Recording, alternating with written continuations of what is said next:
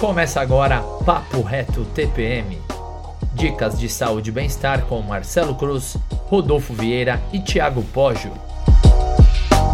Fala galera, sejam muito bem-vindos a mais um episódio do Papo Reto TPM. Eu, Rodolfo Vieira, Mar seja bem-vindo Marcelo Cruz e Thiago Poggio. Fala Rodolfo, fala Marcelo, tudo de bom aí para nós? Fala galera, vamos lá, quais os temas de hoje? Primeira dúvida do dia, da Aldenir.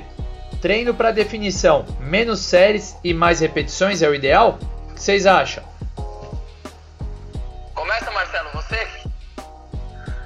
Vamos lá. É, para mim, assim, tudo que é referente à definição, a gente tem que tratar de uma forma mais ampla, né? A gente tem que falar sobre alimentação, sobre exercício de, de musculação e exercício aeróbio. Né?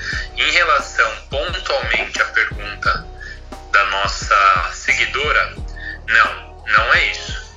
Eu trabalho de uma forma geral e global que uma coisa complementa a outra. Então, menos, menos séries e mais movimentos não está relacionado ao emagrecimento.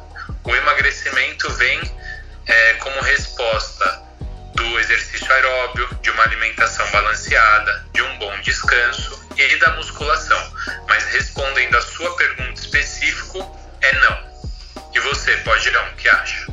Concordo com você é, e acredito que, que não tem. É, é uma, é uma consequência e não uma relação direta. Né? Quando você aumenta o volume de, de exercício ou até mesmo de série, você está trabalhando uma atividade predominantemente de resistência muscular. Isso não necessariamente significa que você vai ter um emagrecimento. Né? O emagrecimento ele vem como estímulo, é, como resposta, na verdade, a um estímulo é, que pode ser às vezes de forma circuitada com um volume alto, assim como também às vezes você também trabalhar com uma carga mais alta e com um número de repetições mais baixo. Né? Então eu, eu sou dessa linha também que você segue. Você, Rodolfão?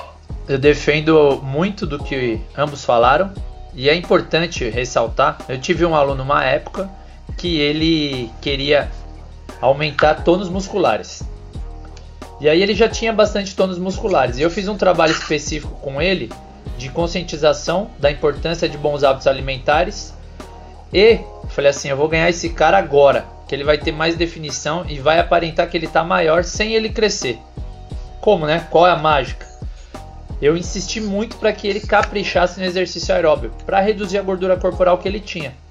Então, uma boa estratégia é você caprichar no exercício aeróbio, que caprichando no exercício aeróbio você vai reduzir gordura corporal e reduzindo gordura corporal, às vezes, tanto de musculação que você faz, seu músculo já está definido, mas se tem uma camada de gordura em cima dele, é o que acontece muito no abdômen, que a galera fala: "Ah, eu quero definição no abdômen".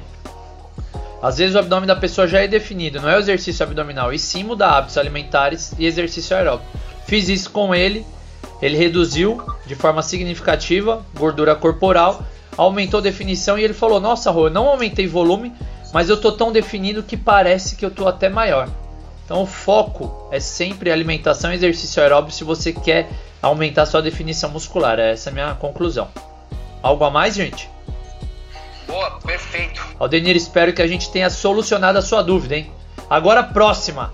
Antes, lembrando, hein? Toda quarta-feira no nosso Instagram Treino pelo Mundo, a gente coloca nos stories uma caixa de perguntas e a sua participação é super importante para o Papo Reto TPM. Então participem. Toda quarta-feira fica 24 horas, mas a gente solta na quarta noite, beleza? Próxima dúvida é da Daniele. Ela fala: frequência, existe uma frequência ideal na corrida visando emagrecimento?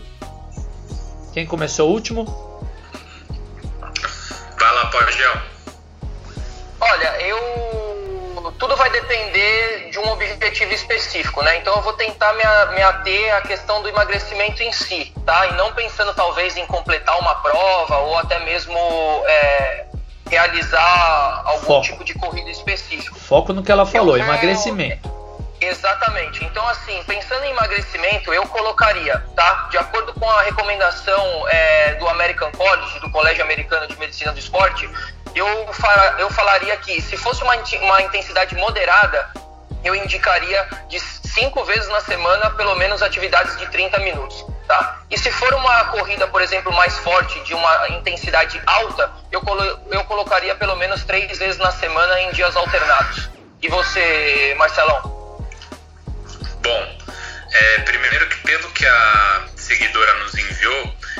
Já faz musculação e faz dieta também. Então a minha sugestão é que ela faça exercício aeróbio, atividades aeróbias de uma forma geral, seja corrida, bicicleta, transporte, escada, é, três vezes na semana e que ela faça, continua, continue fazendo a musculação ali de quatro a cinco vezes por semana e a dieta em dia, é, tudo para ela emagrecer. Obviamente a gente tem casos específicos que a gente precisa analisar, mas de uma forma geral, se ela fazer esses três dias na semana, é, ali de, de 20 a 30 minutos, intensidade é, moderada, intensa, já está de bom tamanho. E você, Rô? Eu acho que o importante é para emagrecimento, alimentação, mais uma vez, alimentação e o exercício aeróbio, independente do exercício aeróbio. Se você gosta muito, Daniela, da corrida, você tem que tomar um cuidado em relação à sobrecarga que você gera. Eu não sei qual é o seu nível de aptidão, então a recomendar cinco vezes pode ser perigoso. O ideal, na minha opinião, para emagrecer é que você alterne as atividades, como o Marcelo falou. Então, exemplo, fiz um treino de corrida que foi forte. Lembrando que quanto maior a velocidade, maior a sobrecarga que acaba gerando nas articulações.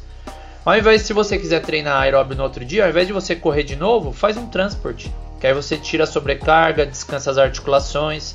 Aí no outro dia você faz uma corrida moderada. Esse time é super importante para que você não se lesione e consiga atingir seus objetivos. Então se atente sempre a isso.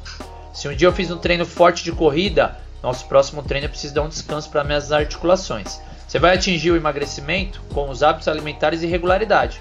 Então, às vezes, você tentar correr todos os dias, você pode se machucar. Tome cuidado em relação a isso. Beleza? Eu acho que é isso. Algo a completar, meus amigos? Sim, eu acho que o nosso corpo ele fala. Então vamos escutar nosso corpo. Fez uma corrida, um treino de corrida, é, sentiu uma dor em articulação e musculatura de uma forma geral, descansa um pouco no dia seguinte e dá prioridade para outros membros. É, o, uma coisa só que eu queria completar, que você co co colocou do, do cinco, das cinco vezes na, na, na semana, é, eu estou considerando uma atividade moderada, né? E aí, lógico, é, se for uma, uma, uma, intensidade alta, aí sim é sempre interessante alternar os dias.